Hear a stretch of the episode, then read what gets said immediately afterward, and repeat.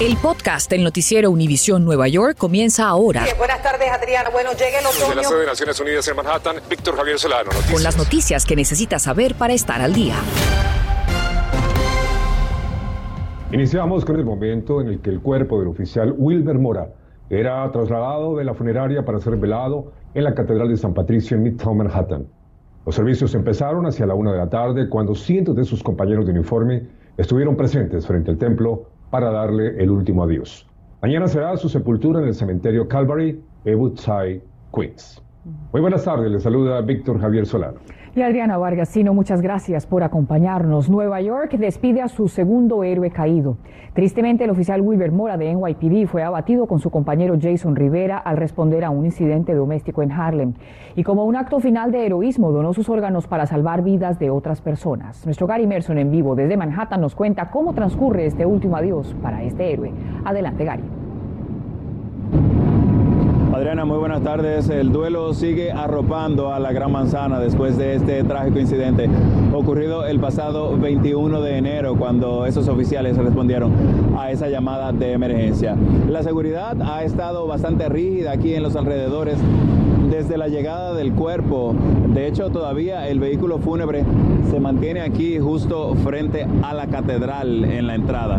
Los cierres de calles han causado largos tapones provocando que varias personas les tomara horas llegar hasta aquí, hasta la iglesia. A nosotros mismos nos tomó unos unas tres horas para acercarnos a tomar las impresiones, saber qué, qué se veía, qué pensaban las personas que habían asistido aquí. Muchos de ellos pasaban mucho frío a las afueras, tenían que entrar por un costado, por la calle 50, para darle el último adiós a este joven de 27 años, como bien decían ustedes, considerado tres veces héroe. A esta pasadas las seis de la tarde, estaba pautada la visita del alcalde Eric Adams, que venía a rendirle respeto, a compartir con los familiares. Nosotros tomamos algunas impresiones de los asistentes de adentro. Muy fuerte, es bien duro, eh, da mucha pena a la familia, a las amistades, porque aquí tiene que tratar de sacar todas las pistolas y todos los armas que hay en Estados Unidos. Y molestó mucho que nos fueron dos dominicanos, héroes, que estaban por sus sueños de policía y uh, por la delincuencia que hay en la ciudad de New York. Y quiero Dios que estos cambios, que la delincuencia está muy fea aquí en la ciudad de Nueva York, señor. Y yo también, me dolió mucho, que soy también policía de la correccional, me duele mucho, porque por esto puede pasar cualquiera, señor. Alcalde ha prometido estrategias que garanticen mayor seguridad ciudadana. Al sepelio, mañana, antes, dentro del cortejo fúnebre, se espera que asistan cientos de otros oficiales de varios estados, como ocurrió con el sepelio de Rivera. Informando en vivo desde Midtown Manhattan, Gary Merson, Noticias Univisión 41, de vuelta con ustedes. Gary, muchas gracias. Y una de las últimas personas que conversó con el oficial Mora fue su médico personal, Omid Nikrus. Pues bien, ese día, ese 21 de enero, el médico le presentó a Mora los resultados de sus exámenes médicos. Posteriormente se enteró de la balacera y fue hasta el hospital a ver cómo estaba su paciente personal, pero nada se pudo hacer. Entonces, hoy quiere contarle al mundo que Mora es un héroe que se dedicó a su familia, a su comunidad y a su trabajo. Una persona tan valiente eh, eh, como Wilbert, la mayoría de, de, esos officers así están, solo que tenemos que conocer un poquito. Y como ya vimos, aunque él eh, no tenía ningún chance para vivir, todavía al último minuto de su vida, él donó sus órganos y su familia, que yo tengo bastante respeto para su mamá, para su hermano, y le pido mucho fortaleza para ellos también. Son una persona como él y su familia eh, son héroes no solo para nosotros, pero para toda la ciudad de New York y tal vez para Estados Unidos, para, traer seguridad a nosotros y para dar vida a otra gente, aunque, ellos aunque él perdió su vida.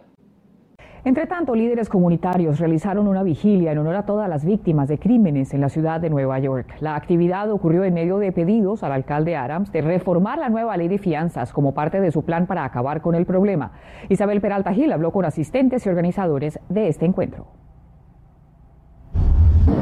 Así es, un reclamo justo es lo que dicen pedir la comunidad de taxistas en conjunto con otras organizaciones comunitarias como son voluntarios que reforzan las leyes aquí en las calles. Ellos se han unido en esta corte criminal en el Bronx para, dicen ellos, enviar un mensaje de parte de las familias neoyorquinas para que desde ya hagan un paro a la violencia armada y para mostrar su apoyo al plan anticrimen del alcalde Eric Adams.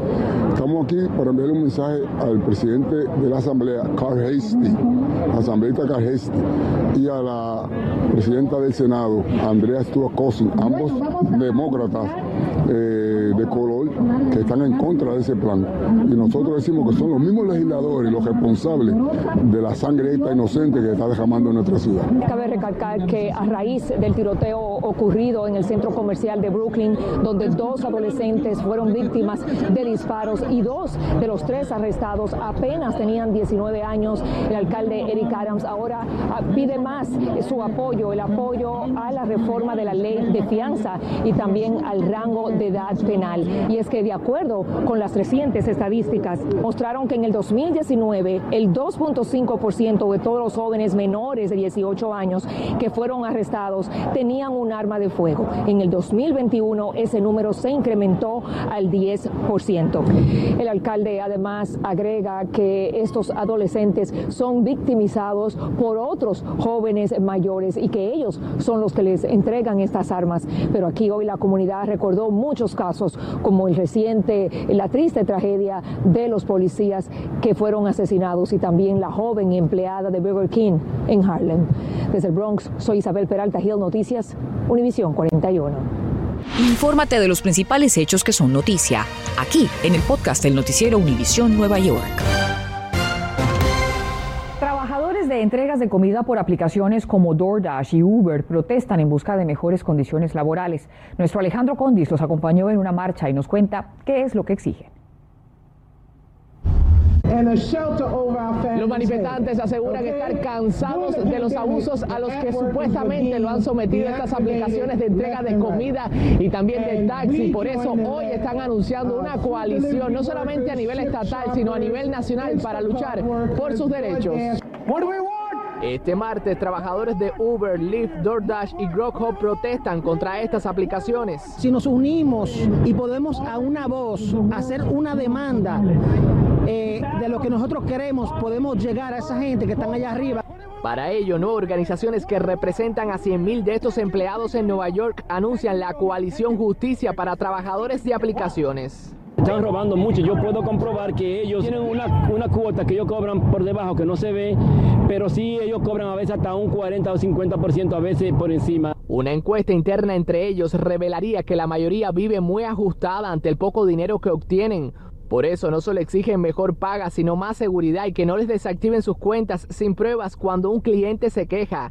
También quieren seguro médico, acceso a baños y el derecho a formar un sindicato. El 90% de los trabajadores son inmigrantes. Tienen el problema con el lenguaje en inglés y es bien fácil para abusar de ellos. Los trabajadores que hablaron desde precisamente este micrófono en el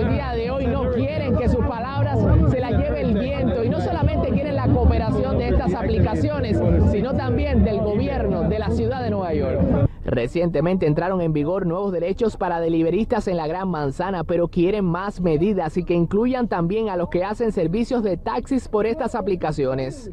Alejandro Condis, Noticias, Univisión 41.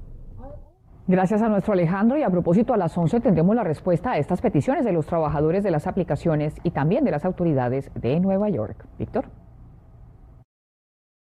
Gracias, Adriana. Entre tanto, inquilinos a punto de ser expulsados de sus viviendas junto a líderes comunitarios le están pidiendo a la gobernadora Kathy Hochul que apruebe protecciones para ellos contra el desalojo. Así que nuestra compañera Violeta Bastardo averiguó quiénes estarían protegidos bajo el llamado proyecto de ley de desalojo por buena causa so mi renta es más controlada. La hija de Iris se siente que el agua le está llegando al cuello. Ella pagaba dos mil dólares de renta, ahora le aumentaron 300 dólares de un golpe. También ellos dicen que si ella no acepta la subida de renta, la, la pueden desalojar. Razones como estas llevaron a inquilinos de Nueva York y a organizaciones comunitarias a congregarse hoy frente a la Corte de Vivienda en Manhattan. La gobernadora Kathy Hochul dejó que vencieran la moratoria. Piden a la gobernadora que firme un proyecto de ley llamado Eviction for Good Cause, desalojo por una buena causa. ¿Es fair? Consistiría en que los inquilinos tengan el derecho a renovar el contrato protección contra aumento de renta al renovarlo y prohíbe desalojos sin una orden judicial. Todos los desalojos son violentos. Brian nos explica por qué el proyecto de ley tiene esta petición. Cualquier persona puede estar desalojada, por ejemplo, si tenemos una mujer que se embarazó en algún edificio, el casero la puede desalojar porque supuestamente le puede dañar la propiedad. Que si no es por una causa justa, ellos no pueden desalojarlo. ¿Y para usted qué es una causa justa? Vamos a suponer, hagan mucha, mucho escándalo, esa es una causa justificada. Al escanear el código QR que ve en pantalla, encontrará un listado de las diferentes razones por las que podría hacerse un desalojo justificado bajo este proyecto de ley. Noticias Univisión 41 contactó a la oficina de la gobernadora Kathy Hochul. I came here to make a difference. En un comunicado dijeron a Univisión 41, hemos tomado medidas decisivas para proteger a los inquilinos, incluyendo la inversión de 25 millones de dólares en servicios legales gratuitos para protegerlos. Continuaremos trabajando de cerca con la legislatura y los miembros de la comunidad para ayudar a los neoyorquinos vulnerables a mantenerlos en sus hogares. Eso no es justo, ¿verdad? Desde Manhattan, Nueva York, Violeta Bastardo, Noticias, Univisión 41. Y la farmacéutica Pfizer acaba de solicitar la aprobación de la FDA de la vacuna contra el COVID para menores de 5 años. A pesar de que en los primeros ensayos los resultados no fueron los esperados en edades entre 2 y 5 años con dos dosis, Pfizer indicó que es posible requerir una tercera dosis para hacerla más efectiva. Conversamos con el pediatra Ilan Shapiro y esto fue lo que nos dijo. Doctor Shapiro, bienvenido una vez más, gracias. ¿Qué dice la ciencia sobre esta vacuna para los menores de 5 años? ¿Es efectiva? ¿Hay riesgos? Nosotros sabemos que necesitamos esas vacunas y esas barreras entre nosotros y el virus. Esto no es una simple gripa para nuestros niños chiquitos y ellos también están teniendo lo que es el COVID prolongando, complicaciones inflamatorias y otras cosas más. Por eso cualquier humano debería tener barreras para luchar contra el COVID-19. ¿Existen casos específicos de menores que no deban recibirla? En este momento las únicas cosas que se recomiendan es que el momento que tuvimos algún tipo de, de, alergia específica a los componentes de la vacuna de Pfizer serían cosas para limitar definitivamente el uso de esta vacuna, pero realmente no hemos tenido algún tipo específico de decir, bueno, esto, esto es la enfermedad que no se debe poner. De hecho se recomienda ponerlo en personas y en niños que tengan problemas crónicos. Doctor Shapiro, ¿dos o tres dosis para estos menores de 5 años? En un principio lo que está comentando en este momento Pfizer es que quieren poner dos dosis y es justamente 10% de la dosis de los adultos. Pero eh, por otro lado comentan que tal vez se necesita una tercera dosis y es algo que va a quedar muy pendiente para la FDA, la CDC y también la parte de la organización de las vacunas para poder ver cuál es la información que no la han repartido y ver cuál es la mejor decisión para defender a nuestros niños. ¿Cuándo cree usted que esté disponible eventualmente esta vacuna? Espero que sea lo antes posible, definitivamente. Eh, eh, si, si, lo llegan a aprobar en, en, las, en, las, siguientes semanas, probablemente para marzo ya estarían las clínicas, hospitales y centros de vacunación. Doctor, muchísimas gracias por estar con Univision. Un placer como siempre. Gracias por escuchar el podcast del noticiero Univision Nueva York. Puedes descubrir otros podcasts de Univision en la aplicación de Euforia o en univision.com diagonal podcasts.